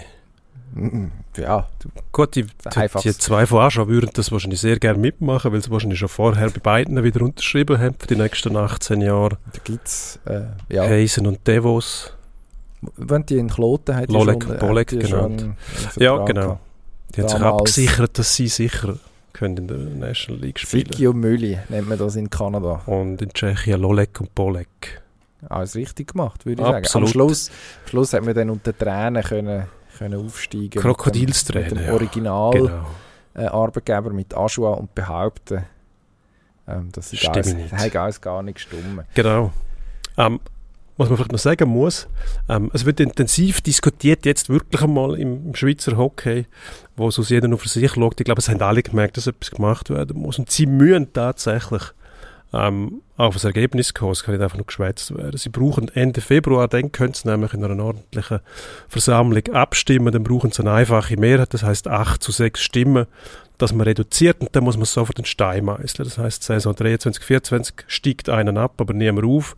Saison drauf nochmal, dann ist man auf 12. Und ab dann gibt es direkt einen Auf-Abstieg, also keine Liga-Quali mehr, sondern Durchlässigkeit. Man holt dann die Swiss League wieder zu der National League in die gleiche AG rein, kann so auch Geldflüsse anders, anders ähm, dirigieren, dass nämlich die, die absteigen, auch immer noch ungefähr gleich viel kriegen wie die, die oben bleiben, dass man dort ein bisschen einen, Notfallschirm hat, ähnlich wie im englischen Fußball, wo der Absteiger ja auch noch mit weiterfinanziert wird, dass er eben nicht ins Bodenlose geht. Ich glaube, wenn man das kann umsetzen dann hat man wirklich Grosses vollbracht im Schweizer Hockey. Aber Zweifel bleiben natürlich, weil ähm, eben, wir haben, wir haben eine, eine Kultur von der Planungssicherheit, wo immer gesagt wird, wo im Sport nichts verloren hat. Also ein gewisses unternehmerisches Risiko gibt es überall ähm, und im Sport heißt das Unternehmer, unternehmerische Risiko halt, ähm, du kannst durch Verletzungen oder Fehlleistungen oder einfach Pech einen Haufen Match verlieren und einmal absteigen.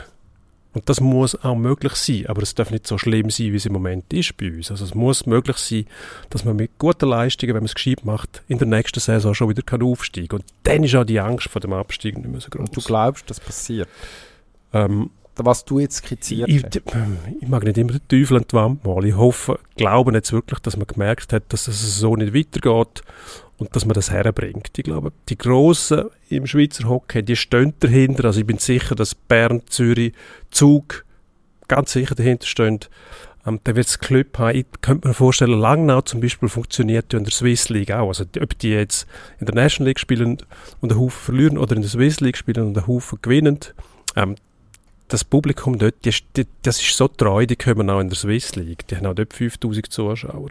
Die müssen nicht so große Angst haben. Ich könnte mir vorstellen, dass die sagen, gut, wenn das stimmt, ähm, wenn man direkt wieder rauf kann, machen wir mit da. Weil die würde das wahrscheinlich nicht so grob treffen. Ambri, dort sieht es wieder anders aus. In Ambri lebt man immer noch im Irrglauben, dass man Planungssicherheit braucht in, einer, in, einer, in einem Zweikammersystem.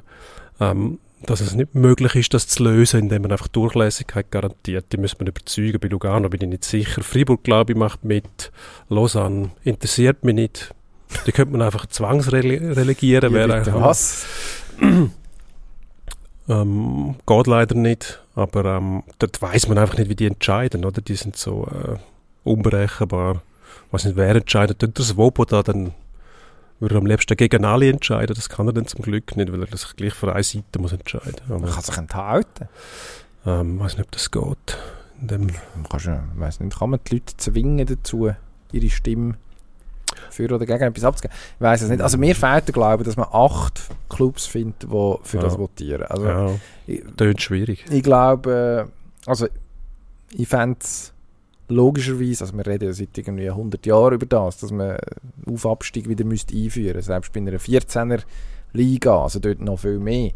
Ähm, dort ist es wahrscheinlich unrealistisch, weil die Swiss League niemand will im Moment. Aber mir fehlt auch der Glaube, dass man wirklich das anbekommt, das auch im gleichen Strang ziehen. Würde mich sehr überraschen. Überraschend ist aber auch, äh, jetzt Achtung, Überleitung, am Wochenende passiert. Samstagabend im Dortmunder, wie heißt der? Signal Iduna Park, formerly known as äh, Westfalenstadion, was irgendwie immer noch schöner tönt und eigentlich auch, so, eigentlich auch so sollte bezeichnet werden, Genau. ganz grundsätzlich. Ähm, ist wieder mal ähm, der Klassiker ausgetragen worden, wie sich das jetzt irgendwie festgesetzt hat. Also ich habe ähm, am Freitagabend auf ESPN Baseball geschaut und dann hat, ist Werbung gekommen für äh, ein Fußballspiel, der Klassiker, wirklich auf Deutsch angeschrieben, äh, Dortmund gegen Bayern Munich. Also offensichtlich international mittlerweile trademarked. Ähm, ich weiß nicht, ob man das der Macher von FC Basel gegen FCZ schon gesagt hat, wo auch von einem Klassiker geredet wird. Vielleicht muss man dort die PR-Aktivitäten noch intensivieren.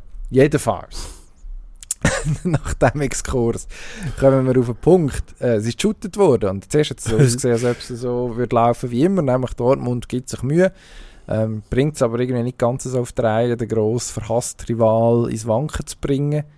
Und dann ist 2-0 gestanden. Dann ist der Anthony Modesti eingewechselt worden, französischer Stürmer, kurz vor der Saison gekommen. Bis jetzt eher, ja, sagen wir, mäßig glückliche Figur gemacht in dieser Saison. Mhm. Und äh, hat zuerst ein Goal aufgelegt. Im Koko-Bereich. Und dann in der Nachspielzeit, nachdem er vorher noch eine riesige Chance vergeben hat, den Ausgleich geschossen. Und dann sind alle in dem gebrochen. Der Ja. Wahnsinn. Darum gehen wir Fußball schauen.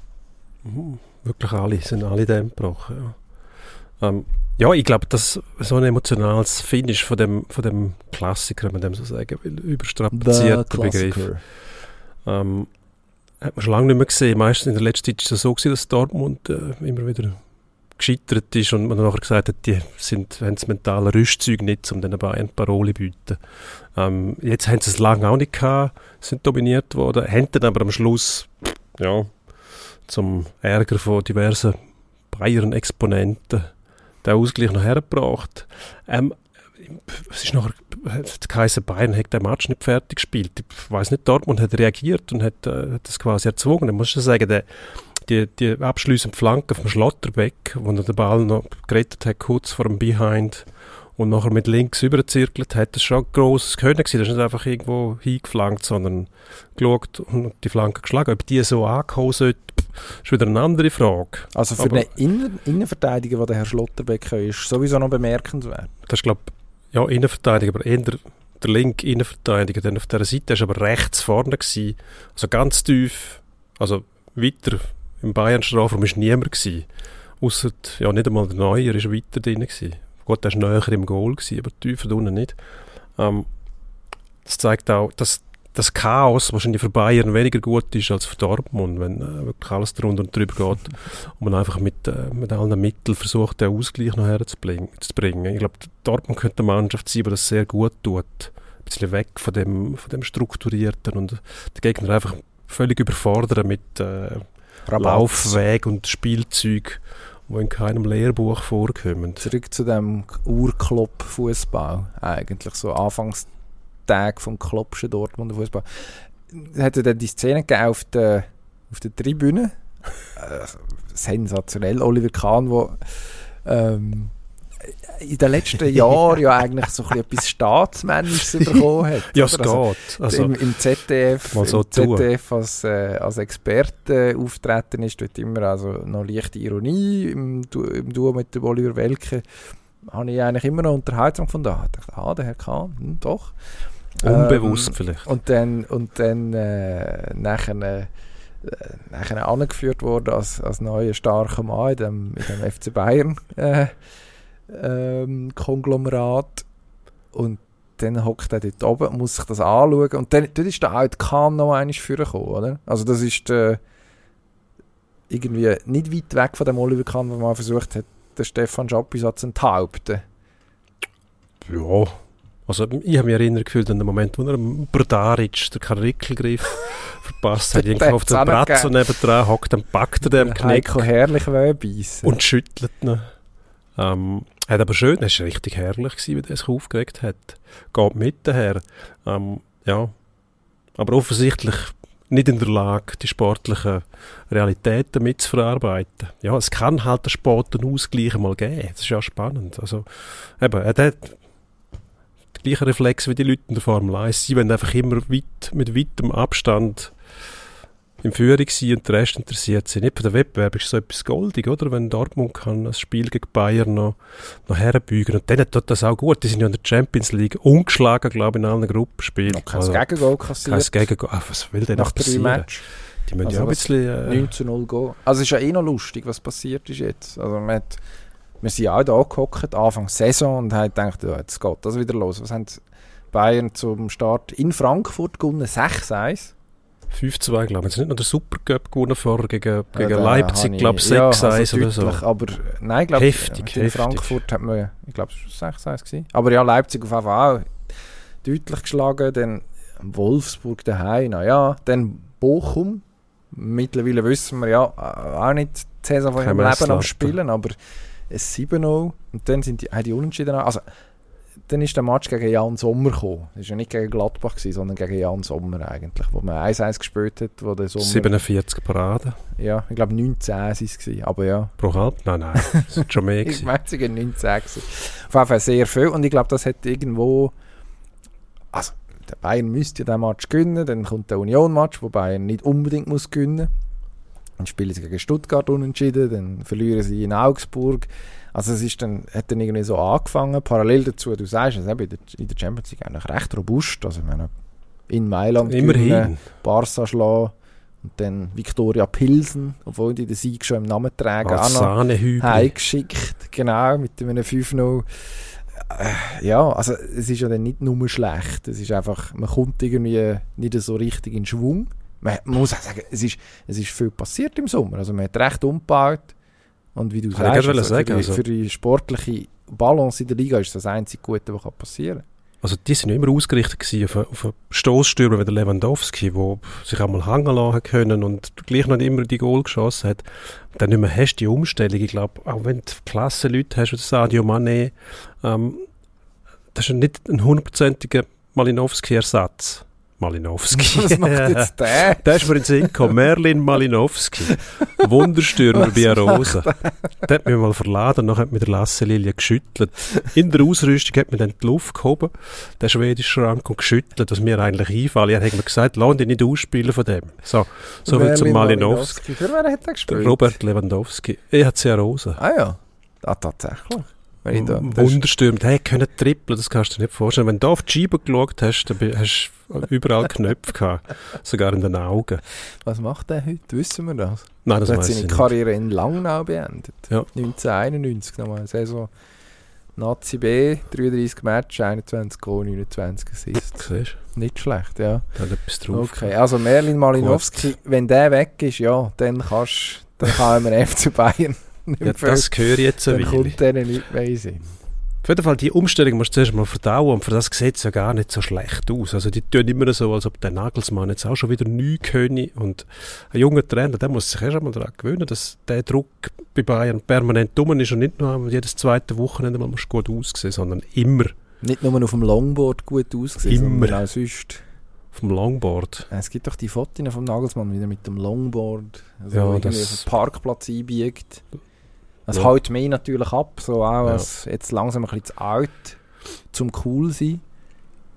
Also das sagt jetzt auch noch so Oh, das finde ich nicht. Also ich finde das in einer Midlife-Crisis. Ich Fashion-Polizei, was man bis wann machen und anlegen darf, finde ich. Was mache ich äh, denn? etwas für Kolumnistinnen. So ein teures, so ein teures, ähm, so ein überteuertes Longboard, es gibt sicher ein Edel-Longboard. Ja, ja, wo man dann auch gerade daran erkennt, dass der Fahrer oder die Fahrerin davon eigentlich gar nicht wirklich weiß, um was es geht, sondern einfach Ja. ein sogenannter Mode-Longboarder ist. Und dann ist er vernichtet worden von den Lifestyle-Kolumnistinnen und Kolumnisten. Ja, man hat sich ein bisschen mokiert. Sollen doch die Leute einfach machen lassen, was sie wollen. Ja. Das hat mich immer alles stört. Gut, der Kahn hat es auch gestört, dass der Ausgleich noch gefallen ist, was ich irgendwo durch noch verstehe. Aber, ähm, also, also, ja.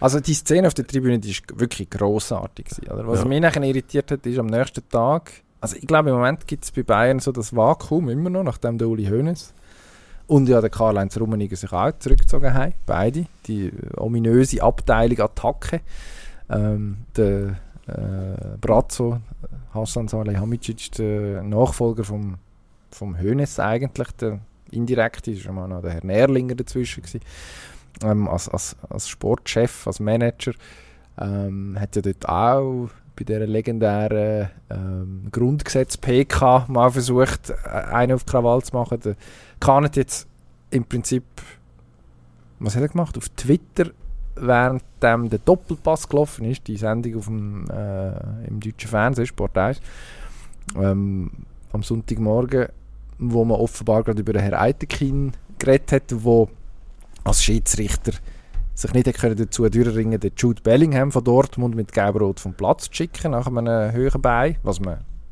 durchaus hätte können machen. Ähm, was hat er twittert? Er, die also es ist dann um die Empathie gegangen von mir Eitekin für äh, Bellingham, der da nicht in, offensichtlich als Schiedsrichter ins, ins das Spiel mitentscheiden und äh, ja, die, die Eitekinsche Empathie ist, ist äh, stark beklagt worden, leicht sarkastisch von Oliver Kahn. Fassen wir es so zusammen.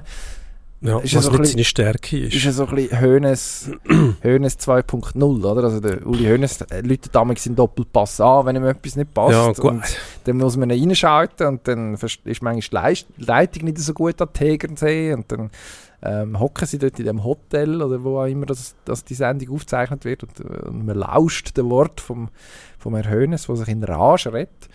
Das ist irgendwie so die, Online-Version vom, vom Hönes, der Kahn. Ja, aber in stark abgeschwächter Form. Also die Abteilung Attacke, die kannst du fast nicht ersetzen, oder? Die ist zum Teil Gold wert für alle anderen rundum. Ja, so eine Schwankung zwischen Schrecken, Ärger und Ungläubigkeit.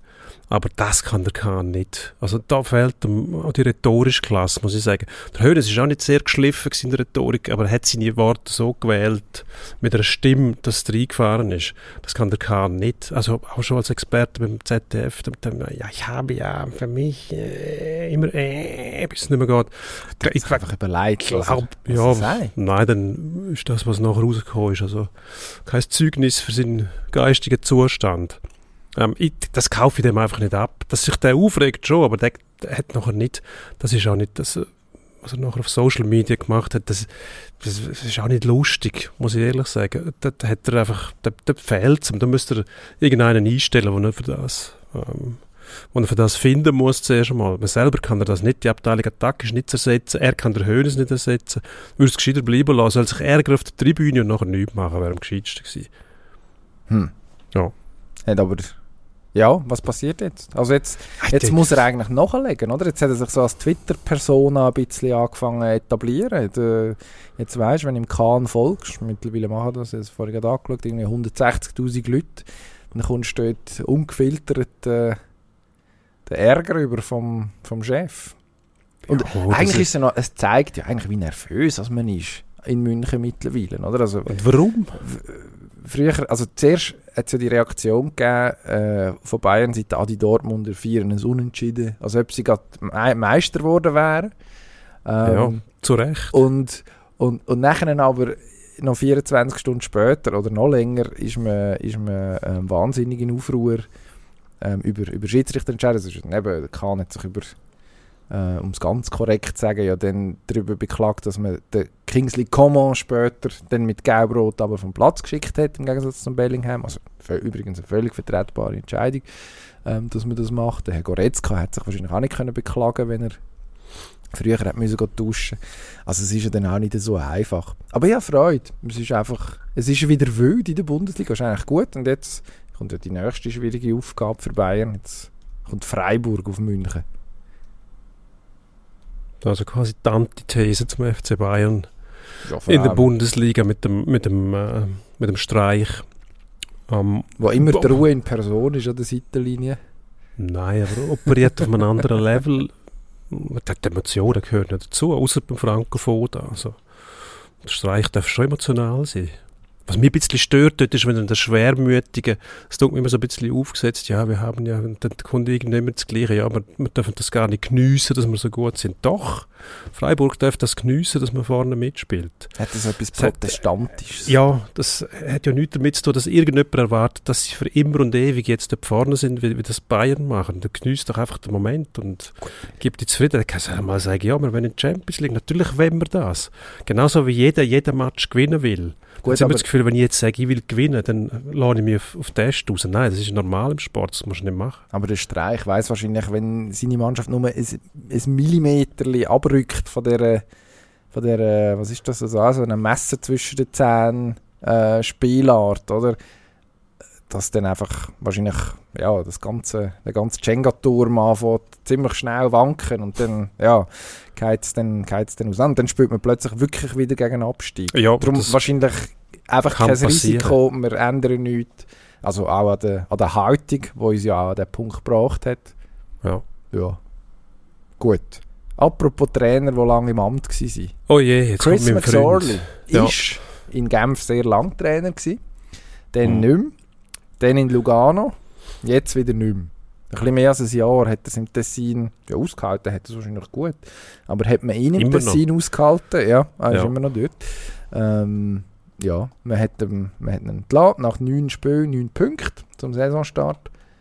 Das ist jetzt schon nicht eine überragende Bilanz für eine Mannschaft, die äh, nominell sehr gut ist.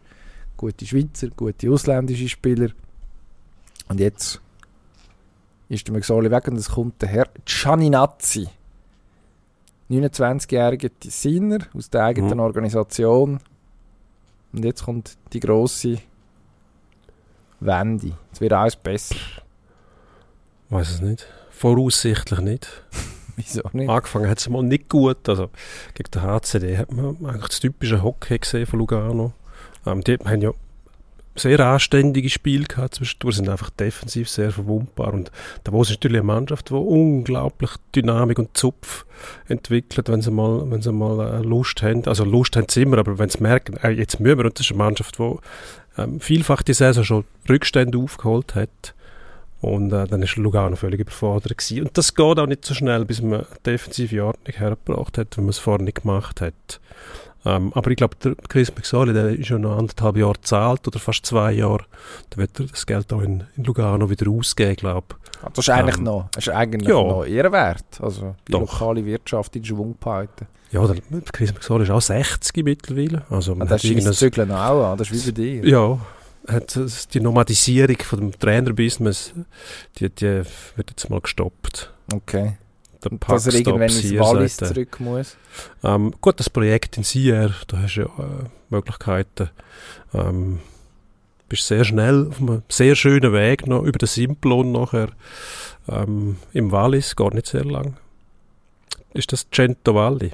Ich glaube, man könnte durch das Cento Valli fahren, nachher über den Simplon, wo man dann... Geht das zu jeder Jahreszeit? Ähm, nein. Flüge könntest du zu jeder Jahreszeit, glaube ich. Es ist gerade sehr wüstes Wetter. Ähm, dann nicht. Mhm. Gut, aber um das geht es nicht.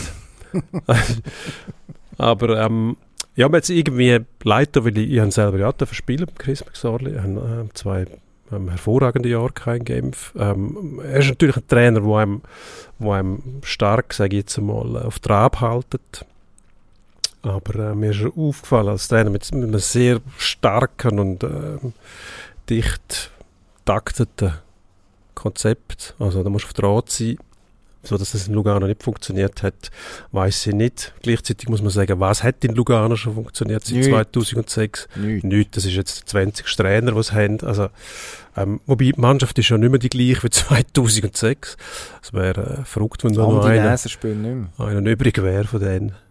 Nein, ich glaube, das ist Kultur, die sich eingeschlichen hat in dem, in dem Club, in dem Verein. Man hat halt auch äh, eine Führung, die sich immer wieder einmischt. Präsidentin, ähm, ja, das Motto, wer zahlt, befiehlt, hat im professionellen Sport einfach nichts verloren, sonst geht es schief. Also Beweise sind erbracht.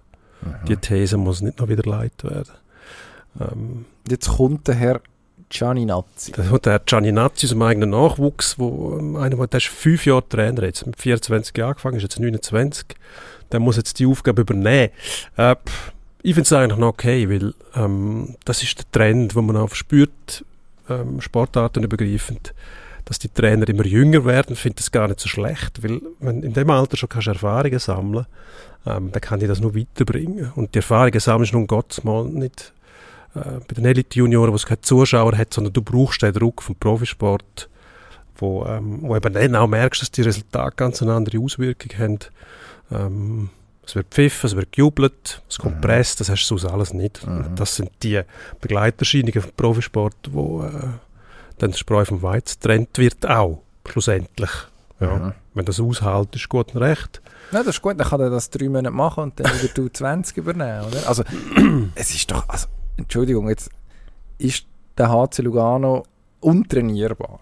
Naja, gut, das kann man. Offenbar. Ja. Also, man hat alles probiert. Irgendwie der mittlerweile hochgeschätzte Nationaltrainer Patrick Fischer zum Beispiel hat äh, dort auch seine Sporen abverdient. Das hat es Ähm, übrigens sehr gut gemacht. Im Nachhinein hat muss man sagen, einen kulturellen Wandel he im Nachhinein hat es ja auch lange ausgehalten. Und oder? ist nachher gescheitert, weil er, weil er einen Superstar auf der Bank gelassen hat, nämlich der Linus Klasen. Und dann ist irgendetwas passiert, dann hat, hat sich die Mannschaft nachher entschieden, man hebt zum Klasen und hat sich wahrscheinlich irgendwo hindurch die Druckendeckung abgeholt. Entweder in irgendeinem Büro oder im dem Büro, wo zuoberst oben ist. Also, Mhm. ähm, und wenn die, die Möglichkeit gegeben ist und das die Spieler, dann hast du als Trainer eigentlich keine Chance. Genau, und jetzt kommt da ein 29-Jähriger und Ja. also, der kann für sein Alter nichts, das ist auch okay, der wird auch etwas auf dem Kasten haben, also man wird da nicht völlig irgendein äh, ein Anfänger, wo, wo von Tutor und Blasen keine Ahnung hat, herstellen, ohne dass man jetzt müsste sagen, also die Hockey-Schweiz hat nicht seit zwei Jahren davon geredet, uh, der Gianni Nazzi, da habe dich fest, da kommt das nächste grosse Trainertalent. Also das ist auch nicht passiert, sondern offensichtlich ein talentierter Trainer, ähm, wo, wo sich, wo sich ähm, jetzt, jetzt darf beweisen. Aber Mhm. also Lugano, tut mir leid, ist der letzte Ort, wo äh, ein Trainer ohne jegliche Erfahrung im Erwachsenenhockey sollte müssen vor einer Mannschaft herstehen. Also du hast gerade gesagt, äh, der Fischer, der in seiner Hockey-Karriere auch als Spieler viel erlebt hat schon, wo dann irgendwie sich Zähne ausbeißt, da irgendwelche Ränkespiele und eben vorher und nachher sind, ist eine zweistellige Anzahl Trainer gescheitert und nachher muss der arme Luca Gianninazzi sich, sich irgendwie mit dieser Kultur umschlagen. Also ich habe das Gefühl, mir tut dem Mann nicht unbedingt Gefallen. Ja, könnte sein, ja. Ich kenne ihn zu wenig als Typ. Es hängt das sehr stark davon ab, ob er sich durch das beeindrucken lässt, wie er mit dem umgeht. Ähm, was hat er für Perspektiven? Also wenn der Club sagt, du, wenn das nicht klappt nach dieser Saison, du kannst zurück, kannst wieder U20-Trainer sein, bereitest dich nochmal vor, nimmst das als Erfahrungswerb mit. Ähm, ich, eben, wenn man nicht weiß, was funktioniert, man hätte können sagen, man geht den Mark Crawford holen zum Beispiel. Ist auch Kanadier, ist aber ein Kanadier, der in der NHL Erfolg gefeiert hat. Das ist dann auch für die Ausländer aus Nordamerika wieder ganz eine andere Hausnummer. Ähm, Chris McSorley hat zwar einen riesen Namen durch die McSorley-Familie, die in Kanada sehr bekannt ist. Er selber hat aber nie in der NHL gespielt, nie etwas gewonnen dort. Ähm, und wenn dann ein Crawford käme, da hättest du natürlich schon ein anderes Gewicht, wo am Marc Arcobello, wo so ein bisschen als Speerspitze vom Widerstand gilt, ähm, der Captain, wo irgendwie nach neun Spielen einen zweiten Assist hat. Und ja, hinter der Kulisse wird gemunkelt, dass der so ein bisschen der ist, der ähm, sich gewehrt hat gegen, das, äh, gegen die Art und Weise von McSorley. Und ähm, da auch Aha. erfolgreich war, bei den Protest zu organisieren. Weil schlussendlich hat gesagt, die Garderobe verloren. Das hat man in Bern gesehen, wo, wo äh, die Mannschaft in Einzelteil zerlegt worden ist beim 7-3. Und ähm, ja, ob jetzt der, der ähm, Luca Gianninazzi, der kann die Unterstützung kann man dem schon zusagen, aber wenn es dann nicht läuft und die gleichen Mechanismen wieder greifen, dann ja, stellt sich die Frage, verheizt man denn den? Also der kann so geschädigt werden, dass er einfach nie mehr Lust hat, zum, so das Traineramt zu übernehmen. Dann wäre es vielleicht zu früh, hätte man ihn sollen als Assistenztrainer vielleicht einsetzen zuerst bei einem erfahrenen Mann. Wenn das schief geht, dann bist du dann auch nicht sicher, ob der noch springen kann nachher. Also, es ist immer eine Ungewissheit in dem Amt. Ähm, ich finde es mutig, dass man es macht und äh, es verratet natürlich auch eine gewisse Ratlosigkeit. Aber das ist ja auch kein, kein Wunder. Also wenn in, äh, was sind das, 16 Saisons mittlerweile plus minus, seit 2006 irgend so etwas, 20 Trainer hast, ja, dann weißt du, es funktioniert irgendetwas nicht. Irgendwo mangelt es. Und in den allermeisten Fällen, wenn, wenn Sportvereine nicht in Gang kommen über so lange Zeit, dann stimmen die Strukturen nicht, und zwar von zuoberst bis zuunterst nicht. Mhm. Das ist kein Zufall, das kann nicht sein. Also die haben es mit jedem Trainertyp versucht, was es gibt. Grünschnäbel, erfahrene, erfolgreiche, erfolglose. Sogar der Greg Ireland hat trainieren dort. Ja, oder? länger noch. Eben. Erschütternd lang. Der ist ja eigentlich fast, fast der erfolgreichste gewesen. Also wenn man schaut, wie lange das der oben mitgespielt hat. Und das ist so ein Oldschool-Trainer, der einfach sagt, ihr wisst ja, was er macht, also machen es. Eben, das kann jeder, der auf der Straße holst, sagen. Der hat irgendwie noch lustige Ausstrahlung gehabt. Aber das zeigt ja, dass dort mit einem Konzept nicht unbedingt am besten dran bist, sondern vielleicht kommt es einfach auf den Typ drauf an. Aber dort, die Struktur, dort stimmt einfach etwas nicht. Das ist ein bisschen wie bei uns. Konzept völlig überschätzt. Drum haben wir jetzt äh, gespannt, entspannte etwa 80 Minuten, glaube ich, geschwätzt über... Äh, Gut, wir haben kompensieren müssen für die, vor allem für das letzte Mal, wo uns die... Ah, clever. Die, clever verkauft, wenn sich unsere äh, geschätzten Produzenten nachher darüber beklagen, dass... Ja. Das haben jetzt zweimal gespart, so geteilt durch so drei, was gibt 80 geteilt durch drei? Fast 30, aber nicht ganz. Das müsste jemand mit, mit äh, gewisser Grundkompetenz können ausrechnen Da finden wir jemanden. Ja. 26... Geht schon los. So. Ja, Komm, ja. mal schnell den Endspurt, den bringen wir noch her. Endspurt. Im Endspurt geht es um die ganz grossen Themen vom Leben. Im Schach wird seit Wochen mittlerweile darüber gestritten, hätte Hans Niemann betrogen, heisst er, glaube oder? Ein äh, 19-jähriger Wunderamerikaner, der den Weltmeister Magnus Carlsen am Rand von diversen Niederlagen und vom Wahnsinn getrieben hat. Bist erschüttert? Ja, Carlsen, Niemann, das ist das Brettspiel. Also, ich habe früher mit Weile, mit Weile betrogen und dann äh, hat es... Äh, nicht gerade einen Flatter gegeben, aber ein strenger Verweis. Brettspieler sind halt so, da wird überhaupt so beschissen. Ähm, kümmert mich aber ehrlich gesagt nicht. Schach ist auch kein Sport, das ist ein Brettspiel. Also, wenn noch der FCB fünf Siege, jetzt zwei Niederlagen, der FCB ist wieder in Straucheln geraten. Jetzt muss man sich fragen, geraten der Alex Frey jetzt wieder auf die schiefe Bahn? Gerade vor allem der FCB auf die Schiefbahn. Alex Frey, der wird so oder so auf den Füßen landen. Ich glaube, das ist nicht das Problem. Ja, es wird ein bisschen Charaktertest diese Woche. Also jetzt hat man wirklich zwei schlechte Matches gemacht, wo man dann auch eine Quittung bekommen hat, in Form von Resultaten, die nicht gut waren. Ähm, jetzt muss man auf Bratislava am Donnerstag. Eigentlich ein Gegner, wo man daheim hat auch schlagen, dort verloren hat. Dort das einzige äh, Europawürdige sind die Fans mit dieser sensationellen Choreografie.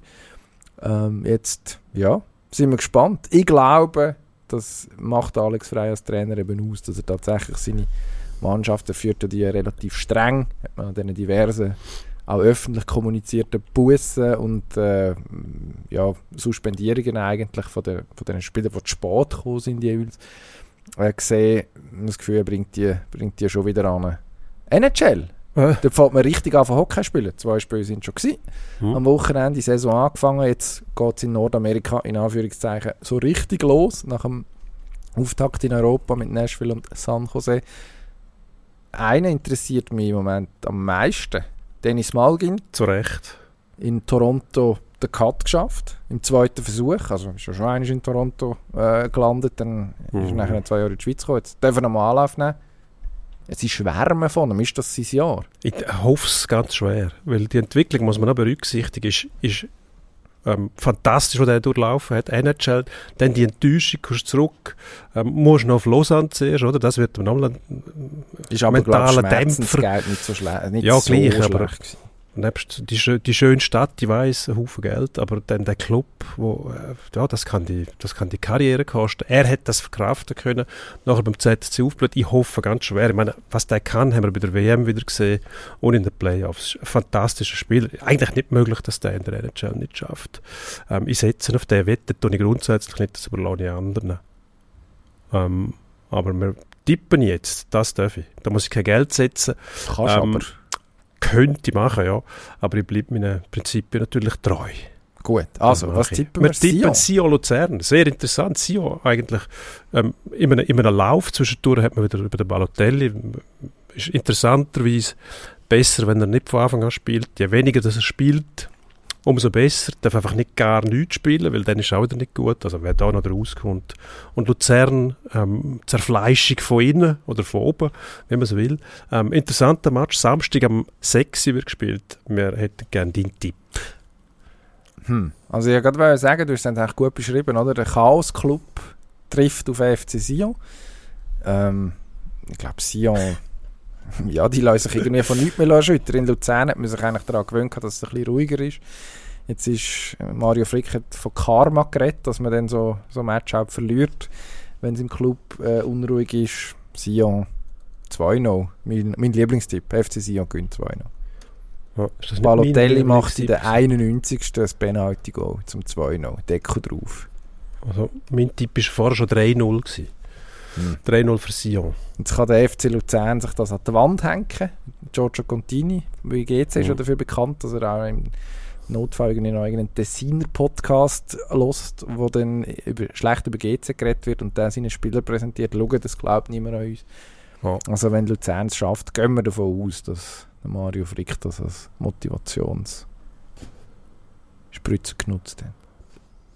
Kann man. Interessant. Ja, wenigstens einer glaubt an uns. Wir bedanken uns fürs Zuhören. Falls jetzt noch jemand zulässt, Was mir erstaunen würde nach fast eineinhalb Stunden. es wird weder Sinn noch. Nein, also erstens, wer hat so viel Zeit? Zweitens, warum? Gut, wieder, vielleicht lässt jemand wieder zu, der zwischendurch eingeschlafen ist und gesagt Und sich hat, wundert. die sind tatsächlich immer noch am Schnarren. Genau, ja. Also, ja, zurückspulen lohnt sich nicht, falls ihr jetzt verwacht seid. Wahrscheinlich, ja, Hm. sind wir mittlerweile eh überhaupt. Gut, wer Schach verpasst hat, das wäre schade. Ja, also wir haben es am Anfang- Am Anfang anteasert Ja. und nachher nicht eingelöst eigentlich. lang nicht und dann nur ganz kurz. Ist irgendwie auch schade. Aber dafür auf den Punkt. Gut. Was man sonst von uns nicht kann behaupten Bis nächste Woche. Wir bedanken uns für die Geduld und das Ver- Verständnis natürlich, dass wir die letzten zwei Wochen haben müssen ausfallen lassen. Ah, und eine Korrektur muss ich noch anbringen. Vor Monaten, nein, vor drei Wochen habe ich behauptet, der Novak Djokovic hat 20 Grand Slams gewonnen. Hat 21. Ja. Nadal 22, Djokovic 21, Roger Federer 20. Und mit dieser frohen Botschaft verabschieden wir uns ins Wochenende. Genau, es ist ja schon Dienstag. Auf genau. Wiederhören. Adieu. Adieu.